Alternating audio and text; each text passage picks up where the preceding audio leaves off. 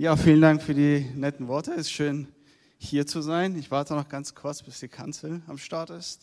Ja, danke. Vielen Dank. Ja, hallo nochmal an alle, die hier sitzen und auch an alle, die online zuschauen. Es ist schön, immer wieder hier zu sein, an einem Ort, wo man viele Jahre verbracht hat, viele Jahre gemeinsam sehr gute Dinge erlebt hat. Und ich sehe, ihr habt euch hier rausgeputzt. Das sieht richtig schick aus hier im Saal. Und es geht irgendwie, irgendwie weiter.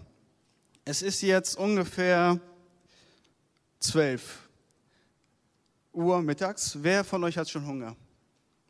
So einige Hände gucken nach oben. Und äh, ich stelle hier eine Frage.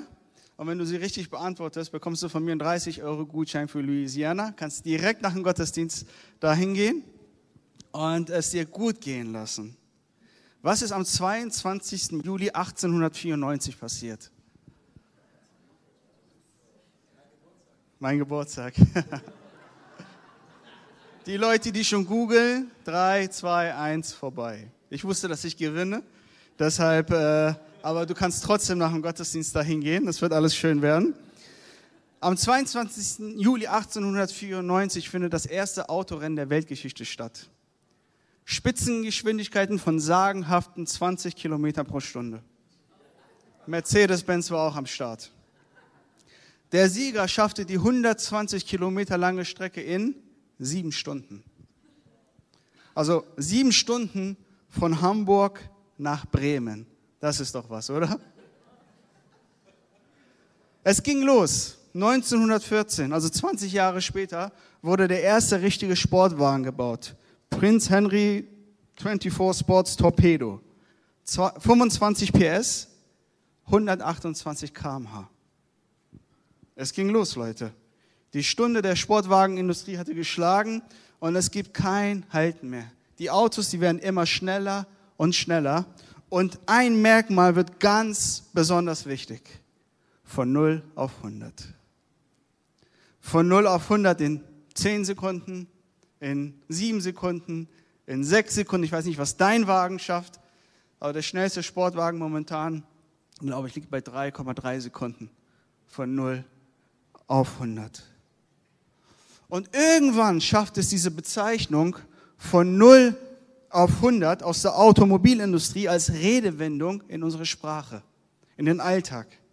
Mit einem Sportwagen hat das Ganze dann nichts mehr zu tun. Es wird verwendet, wenn jemand von 0 auf 100 im Job durchstartet, wenn jemand von 0 auf 100 im Sport Spitzenleistung bringt und vieles mehr.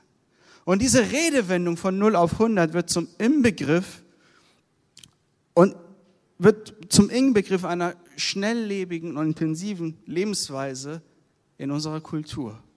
Von 0 auf 100.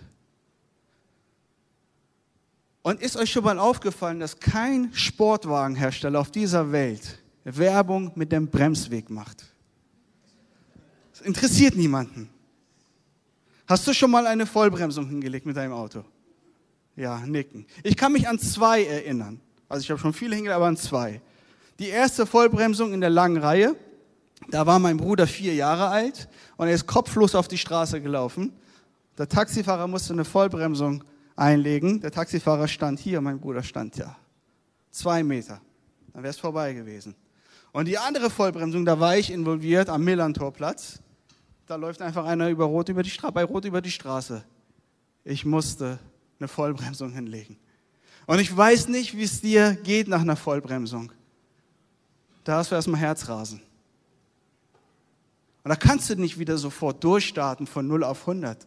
Du musst erstmal kurz durchatmen, innehalten und sagen, hey, was ist eigentlich, was ist eigentlich hier passiert? Und meine Frage an uns und auch an dich heute ist, wer fragt in deinem Leben nach deinem Bremsweg? So von 0 auf 100 haben wir jede Menge Menschen, die uns supporten, die sagen, go, wir stehen hinter dir, die Beifall klatschen, die ermutigen. Aber was passiert, wenn du mal eine, wenn du mal eine Vollbremsung hinlegen musst, wo alles zum, zum Stehen kommt? Und ich will euch heute ermutigen und äh, ich bin mir sicher, dass, dass Gott gut ist, dass sein Wort gut ist und äh, dass, er, dass er uns einfach heute reich beschenken möchte. Vater im Himmel, ich danke dir für diesen für diesen Morgen. Ich danke dir für dein Wort. Dein Wort ist gut. Dein Wort wurde Fleisch und lebte mitten unter uns. Jesus, du bist das Wort Gottes. Und ich bete, dass dein Wort heute unsere Herzen erfüllt. Und ich bete nicht nur dafür, denn ich weiß, dass es geschehen wird, weil du hier mitten unter uns bist.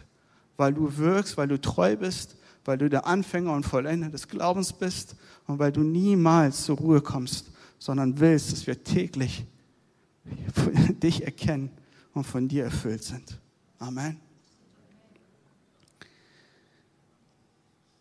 Ich will mit euch heute das Leben von Petrus anschauen. Von 0 auf 100, von einem einfachen Fischer zu einem der bedeutendsten Apostel. Aber im wahrscheinlich größten Höhepunkt seines Lebens bei 100 angekommen, geht es brutal wieder auf die Null zurück für Petrus. In Lukas 22, Vers 62 steht, und Petrus ging hinaus und weinte bittere Tränen. Was ist passiert? Petrus ist an einem Tiefpunkt angekommen. Er ist erschöpft, körperlich, geistlich, seelisch. Judas überraschender Verrat, die Verhandlung von Jesus, die Kreuzigung und nicht zu vergessen, seine eigene Verleugnung. Er konnte nicht mehr. Und nach der Grablegung wird es richtig still um Petrus. Petrus sagt, ich gehe wieder fischen. Und die Jünger sagen, okay, wir kommen mit dir. Da ist nichts davon, die Rede, dass Petrus die Jünger mobilisiert und sagt, komm, lass uns zum Grab gehen. Lass uns schauen, ob unser Herr wirklich aufersteht. Lass uns schauen, was passiert. Nee, es ist ruhig um ihn geworden. Lass uns wieder fischen gehen.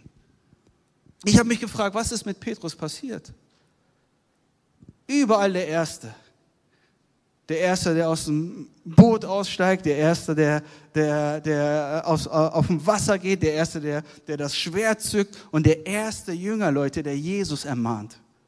Er hat Jesus ermahnt. Dafür brauchst du sehr viel Selbstbewusstsein, wenn du Gott und den Messias zur Seite holst und ein paar Worte redest. Ausgebremst. Von 0 auf 100 und dann wieder von 100 auf 0. So lassen sich vielleicht seine bitteren Tränen erklären. Als wir vor, ja gut, vier Monaten, also Ende März, Hals über Kopf äh, die Zelte abbrechen mussten in Äthiopien und nach Deutschland äh, ja, fliegen mussten, ging es uns wahrscheinlich wie vielen von euch. Bin noch nie so viel spazieren gegangen und äh, irgendwie musste man ja raus und dann mit Sarah immer abgewechselt dann einen Tag halbe Stunde sie, einen Tag halbe Stunde ich. Irgendwie, irgendwie haben wir das hinbekommen. Ich bin dann an einem Abend spazieren gegangen, bei uns um die Ecke und plötzlich kommt eine Joggerin mir entgegen. Und ihr müsst euch vorstellen, diese Frau joggt da die Straße lang, um ihre Hüfte eine Hundeleine, ihr Hund am Schwitzen. Sie läuft geradeaus, aber der Hund läuft nach rechts. Ihr Handy auf Lautsprecher an und versucht mit ihrer Freundin zu telefonieren. Und irgendwie will sie joggen, aber sie kann irgendwie nicht joggen, weil der Hund irgendwie nach links und nach rechts läuft. Sie hat nichts mehr unter Kontrolle. Und redet ganz laut mit ihrer Freundin und sagt, ich pack das nicht mehr. Wie soll ich das packen? Ich habe dir gesagt, mein Sohn darf nicht mehr in die Kita gehen. Ich krieg das nicht mehr zusammen. Wie soll ich zur Arbeit gehen und noch auf die Kinder aufpassen?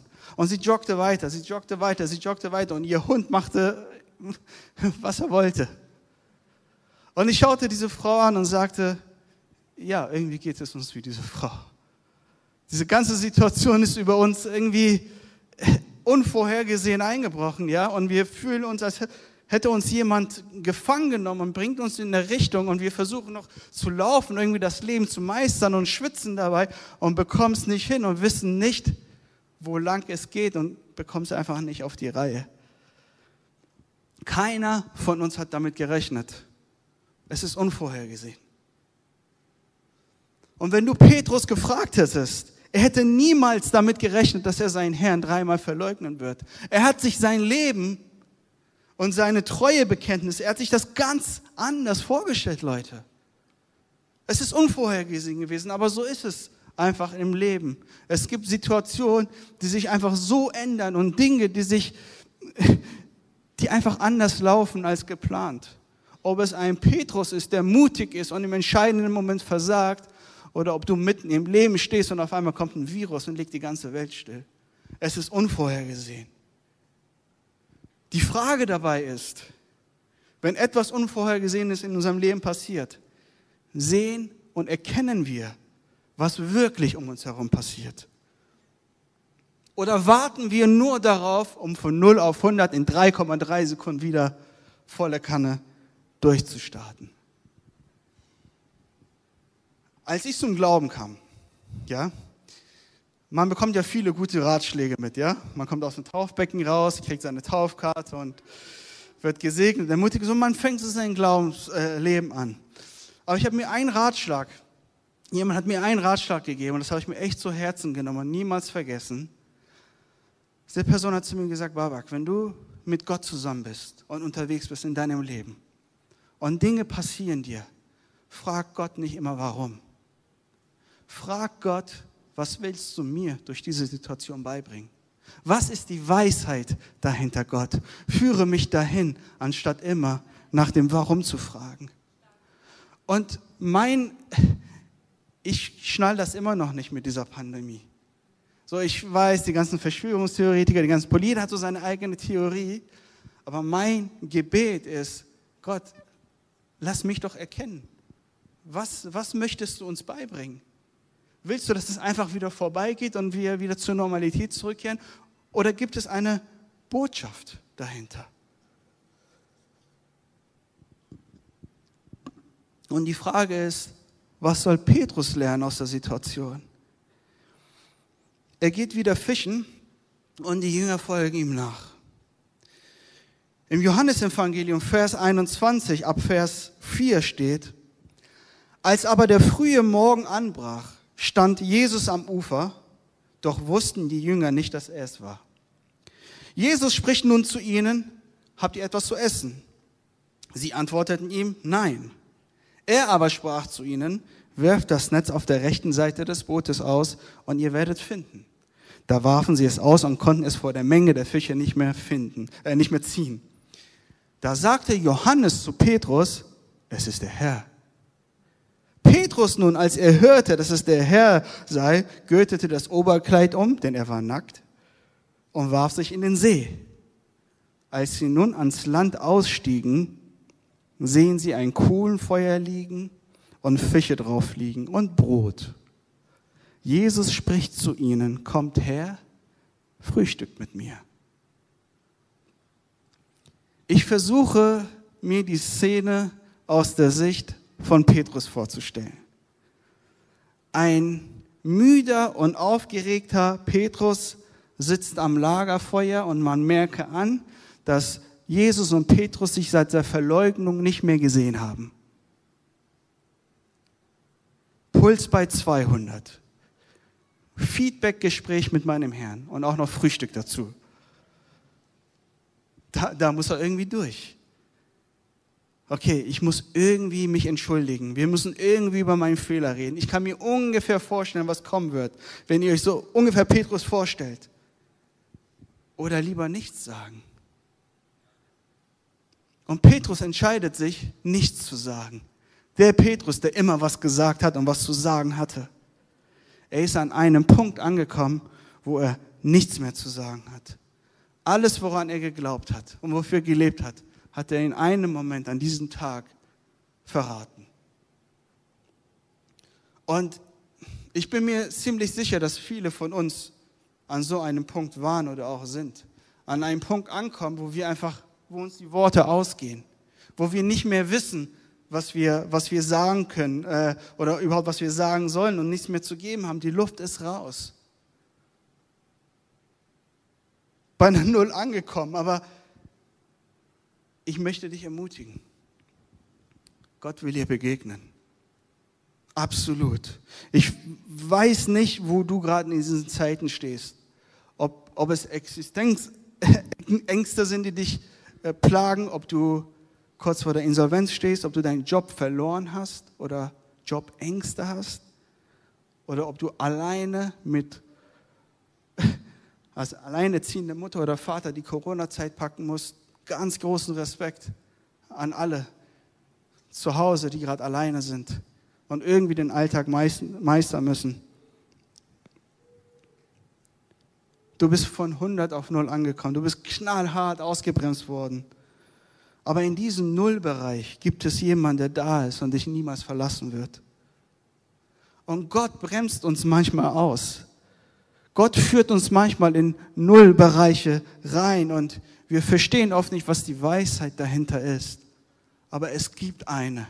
Und wir können sie verstehen und wir können Gott danach fragen. Kleiner Abschweifer, ja. Ich habe mir vor drei Monaten, vier Monaten vorgenommen, die kleinen Propheten im Alten Testament durchzulesen.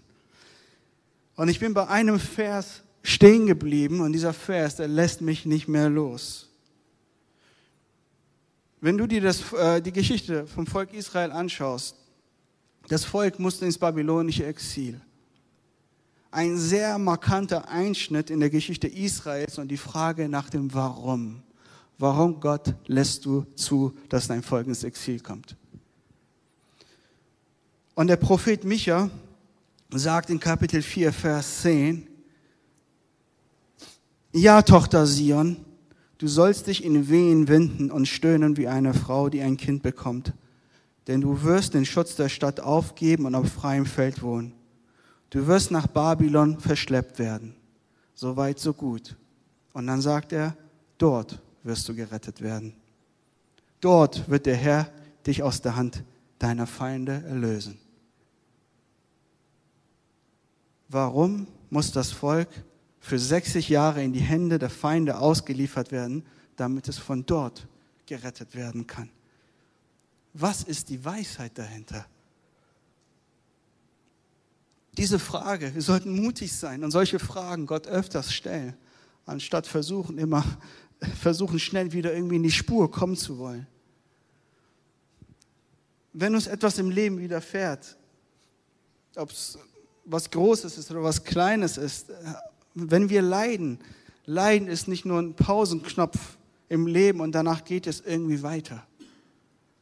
Wenn der Pausenknopf gedrückt wird, dann geht es darum, mal innezuhalten und mal, mal, mal zu hören, was Gott, Gott sagen möchte. Und es gibt Phasen, wie bei Petrus, wo wir nichts mehr sagen können, wo alle dicken Sprüche, die wir mal rausgehauen haben, wie Petrus, keinen Wert mehr haben. Wo es darum einfach geht, vor Gott ruhig zu werden. Sei still und erkenne, dass ich der Herr bin. Wo es einfach darum geht, zu hören, zu sagen, okay, was was, was willst du tun, Gott?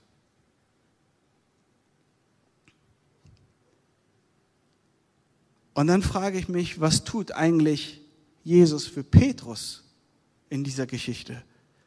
Was ist seine Weisheit dahinter?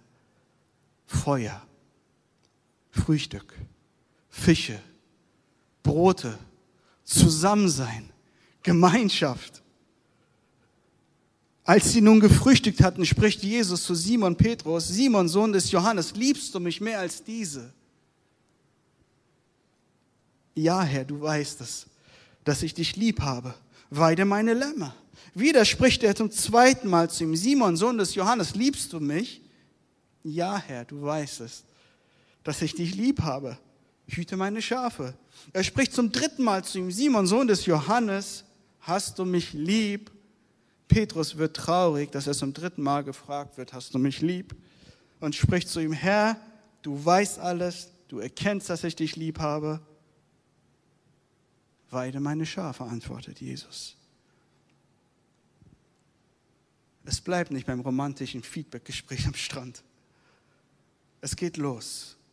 Und Jesus fordert Petrus richtig heraus.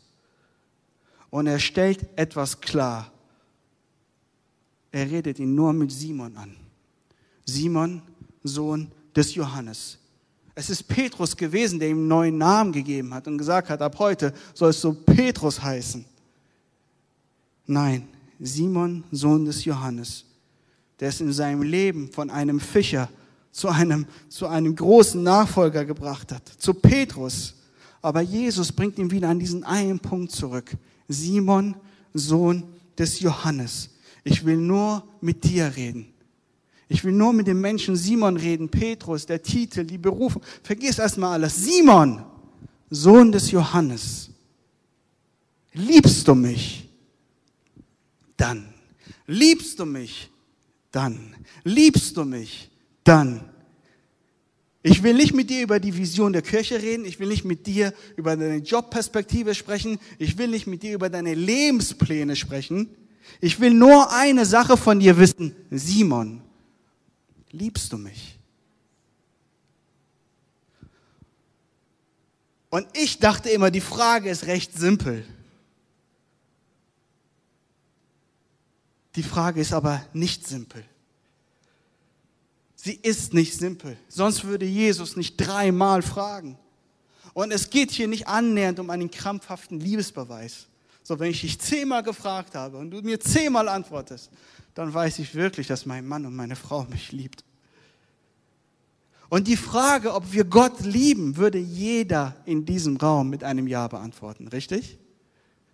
Aber Gott fragt dich nicht einmal, Gott fragt dich dreimal, liebst du mich? Und es geht nochmals nicht um einen krampfhaften Liebesbeweis. Jesus fragt dreimal, damit wir ganz einfach wirklich über die Frage nachdenken, ob wir Gott lieben. Und Gott zu lieben ist, ist keine Floskel. Ja oder ja, ich will. Ich durfte letzte Woche meinen Schwager trauen. Geht schnell. Der Part dauert eine Minute. Willst du? Ja, ich will, ja, ich will. Und dann fängt das Leben an, ja. Gott zu lieben bedeutet, dass mein ganzes Leben, meine höchsten Prioritäten, alles, was ich bin, auf diese Liebe gegründet ist. Und wir können Gott nicht nebenbei lieben. So, ich liebe meine Kinder, ich liebe meine Familie, ich liebe meine Freunde, ich liebe meine Hobbys. Ich liebe einfach alles in meinem Leben. Und ja, ich liebe auch noch Gott.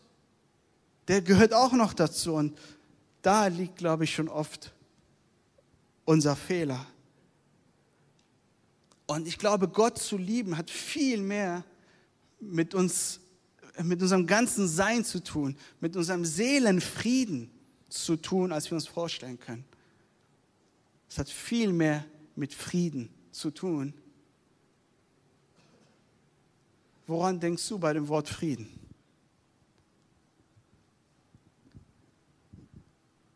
Wenn wir das Wort Frieden hören, ja, unser Verständnis ist maßgeblich davon geprägt, Frieden bedeutet, dass es keinen Krieg gibt. Das ist unser westliches Verständnis von Frieden. Aber nicht für Jesus und auch nicht für Simon und so für ziemlich kein Menschen im Orient. Shalom oder auf Farsi Salam. Die Begrüßung im Orient und es bedeutet einfach Frieden.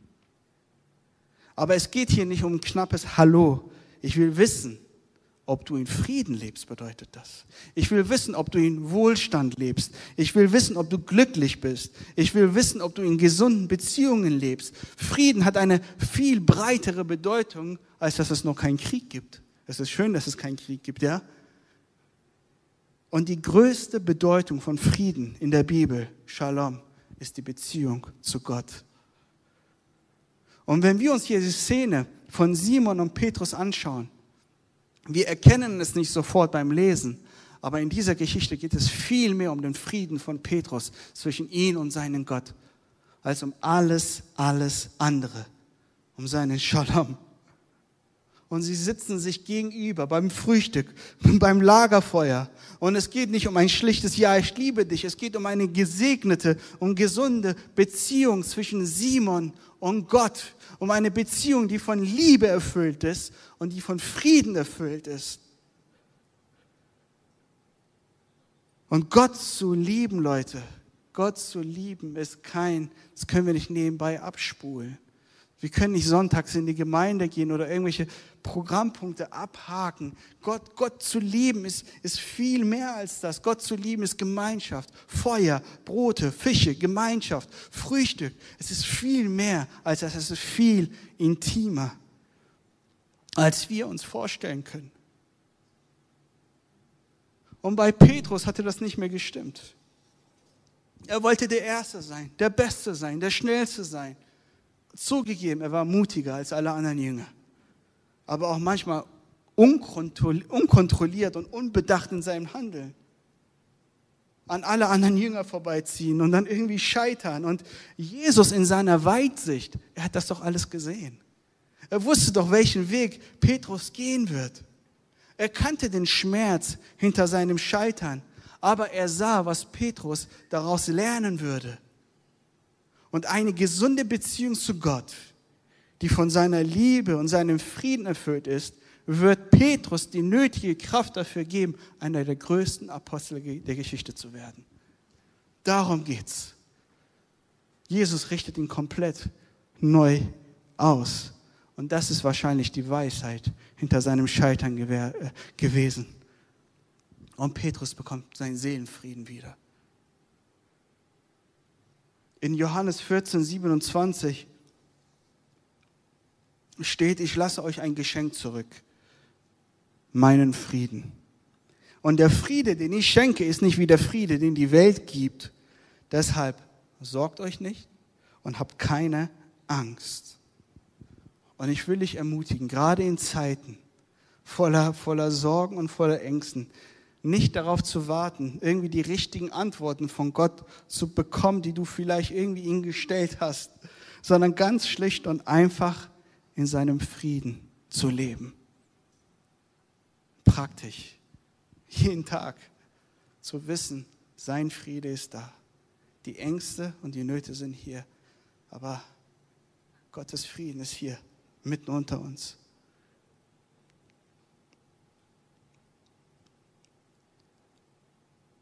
Ich will mit einer persönlichen Story abschließen. Wir sind ja im Januar wieder nach Äthiopien geflogen, nachdem ja, wir hier in Deutschland waren, um äh, ja, unsere Jüngste hier zu bekommen, Tessa. Und ein, zwei Wochen bevor wir ausreisen mussten, hatte der Dienst richtig Fahrt aufgenommen. So nach über einem Jahr im Land, Gott hatte Türen geöffnet, wir hatten nicht danach gefragt. Wir hatten richtig gute Gespräche, es ging richtig los und äh, von 0 auf 100, Leute. Es, da ging was, ja? Da ging was. Und dann innerhalb von drei Tagen komplett von 100 auf 0. Koffer packen, in den Flieger, mit der deutschen Botschaft telefonieren in Addis, fliegen sie raus und dann den letzten Flieger irgendwie bekommen, nach Österreich, zwölf Stunden in Wien sitzen mit drei kleinen Kindern. Drei Flüge werden gecancelt, okay, werden wir in Wien bleiben, wissen wir nicht. Und dann irgendwie ankommen. Und wir sind hier angekommen. Es war wie so ein, wie ein rasender Zug, der an dir vorbeifährt und du weißt nicht, was los ist. Und ich habe mir den Kopf darüber zerbrochen. Warum? Warum, Gott, ist das passiert? Was willst du tun? Und ich bin ja nicht immer so gut unterwegs wie vielleicht heute, ja? Und sage, was ist die Weisheit dahinter, Herr? Ich bin spazieren gegangen, habe gesagt, Gott, ich gebe dir noch drei Tage, ich will eine Antwort haben. Egal wie. Antworte. Antworte. Wie, warum, wieso, weshalb? Keine Antwort. Okay, Sarah, lass uns eine Woche lang beten und fasten. Wir beten und fasten so richtig demütig vor dem Herrn, ja, und auf die Lieblingsspeisen verzichten. Und dann kommt die Antwort, nichts, keine Antwort. Und dann bist, bist du da in dieser Dauerschleife, ja. Dann hörst du von den Zahlen, und die Leute damit hingehen. Tatsächlich kam irgendwann eine Antwort. Später. Sarah ist ja sehr aktiv bei Instagram. Und äh, ich nehme es mir immer vor, aber ich krieg's nicht hin. zwei Frauen, die Sarah folgen. Wir kennen diese Frauen nicht, aber die folgen uns so ein bisschen auf unserem Weg nach Äthiopien, Christen. Freundinnen haben beten morgens zusammen. Und an einem Morgen sagen sie, oh, da ist doch diese Familie Kechkeran, lass uns mal für sie beten. Und Frauen, Leute, die wir gar nicht kennen, irgendwo in Deutschland, fangen an für uns zu beten und haben einen Eindruck für, für uns und schicken uns, schicken Sarah eine Sprachnachricht. Hey, ihr kennt uns nicht, vielleicht ist das alles so ein bisschen komisch für euch, aber wir haben einen Eindruck für euch. Sprachnachricht, alles klar. Dann her damit. Sehr viele ermutigende Worte und dann, wir haben einen Bibelvers für euch. Wir glauben, dass das auf eure Situation passt. Philippa 4,7. Ihr werdet Gottes Frieden erfahren, der größer ist, als unser menschlicher Verstand es je begreifen kann. Sein Friede wird eure Herzen und Gedanken im Glauben an Jesus Christus bewahren. Das hat gesessen. Das war gut. Das war ermutigend. Es gibt einfach Dinge in unserem Leben, Dinge, die einfach passieren um uns herum, das können wir mit unserem Verstand nicht begreifen. Aber dann gibt es noch den Frieden Gottes. Darin können wir leben. Und seine Antwort, wenn ich es in einem Satz wiedergeben müsste, ist, ihr braucht keine Antworten, ihr braucht meinen Frieden. Das ist meine Antwort für euch als Familie. Lebt in meinem Frieden. Und diesen Frieden, den wünsche ich jeden einzelnen von euch in diesem Raum, gerade in diesen Zeiten. Ich habe selber Freunde, die nicht an Gott glauben, die vor ihrer Existenz stehen und sagen, wie soll es weitergehen? Ängste, Familien, Kinder, so viel steht dahinter. Und ich weiß, dass wir uns alle danach sehen, dass der Gottesdienst wieder so richtig losgeht. Und ich weiß, dass eine ganze Zeit lang dieser Saal hier leer war. In Äthiopien seit März sind alle Kirchen dicht. Keiner kann hingehen. Und die Kirche ist hauptsächlich auf die Kollekte angewiesen. Gibt es kein PayPal, Überweisung. Ich weiß, wir sehnen uns danach. Aber was ist die Weisheit dahinter? Ich weiß es nicht. Ich frage mich das nur. Vielleicht ist der beste Gottesdienst, der momentan stattfindet, dort draußen, bei deinem Nachbarn, bei deinen Freunden, Menschen, die Gott nicht kennen, die alleinerziehende Mutter mit zwei Kindern, die den Alltag irgendwie alleine wuppen muss. Und was es für Geschichten gibt, Leute. Wie viele Leute durch diesen Lockdown zu Hause diese Ruhe nicht ausgehalten haben, weil sie Gott nicht kennen und diesen Frieden nicht haben. Aber wir haben den Frieden Gottes. Und wir können diesen Frieden ausstrahlen. Wir können überall dort, wo wir sind, jetzt ein Zeugnis Gottes sein von seinem Frieden. Der beste Gottesdienst, den wir feiern können. Ob es am Supermarkt ist, wo die Leute sich schon an die Gurgel gehen, ja? Ey, tritt einen Schritt zurück, lass die Leute vor, dass sie sehen, hey, der ist ja entspannt. Ja, lass die, die rasten aus, die, lass die doch ausrasten, aber lass uns den Unterschied machen. Egal, wo wir hingehen, ob du, letztens war ich im Dönerladen, die Leute wollten sich kloppen. Der eine hat eine Maske drauf, will seinen Döner äh, abholen und der andere hat keinen Bock drauf. Hey Leute, beruhigt euch mal. Geh vor die Tür, warte, bis dein Döner fertig ist und dann kannst du wieder reinkommen und deinen Döner abholen, aber nimm eine Maske. So den Frieden zu bewahren, die Ruhe zu bewahren. Und die Leute werden sehen und sagen, okay, was ist denn mit ihm? Lass uns Botschafter sein. Das ist, Gott hat immer, die Kirche ist immer gewachsen in Zeiten von Herausforderung. In Zeiten von, von, von Anfechtung ist die Kirche in der Geschichte immer ein Zeugnis gewesen. Und auch wir können ein Zeugnis sein. Aber zuallererst bete ich um den Frieden für deine Seele. Dass du diesen Frieden mitnimmst. Und dass du ja vielleicht das erste Autorennen der Weltgeschichte, ja, in sieben Stunden von Hamburg nach Bremen. Wahnsinn. Aber vielleicht will Gott uns was beibringen. Vielleicht will er, dass wir bestimmte Strecken nicht mehr in 45 Minuten schaffen, obwohl wir es könnten. Vielleicht sagt er, hey, zwei Stunden reichen. Es ist nicht schlimm, wenn du nach zwei Stunden dort ankommst. Ich weiß, du packst es in 45 Minuten. Ich weiß, wie schnell du unterwegs bist. Aber zwei Stunden reichen. Die Welt wird sich danach weiterdrehen. Ich werde dich danach weiter lieb haben. Meine Gnade wird nicht aufhören über deinem Leben.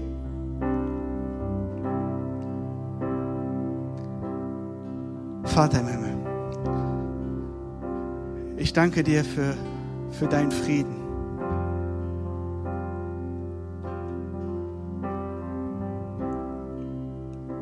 Nicht einfach ein, ein Wort ist oder eine schöne Aussage, Gott sei mit dir, Gottes Frieden sei mit dir, sondern etwas rein Praktisches.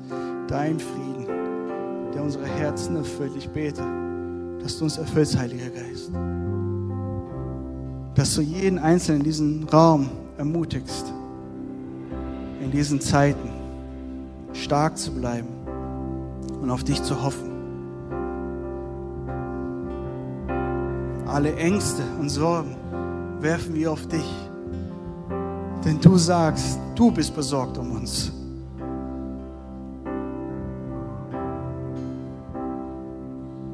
Das, was du für uns am Kreuz getan hast, reicht zu 100% aus für unser Leben. Und wir schauen auf dich. Du bist gestorben, du bist auferstanden, du hast jede Angst, du hast den Tod besiegt. Du hältst das Leben hoch. Wir sollen leben in deinem Namen.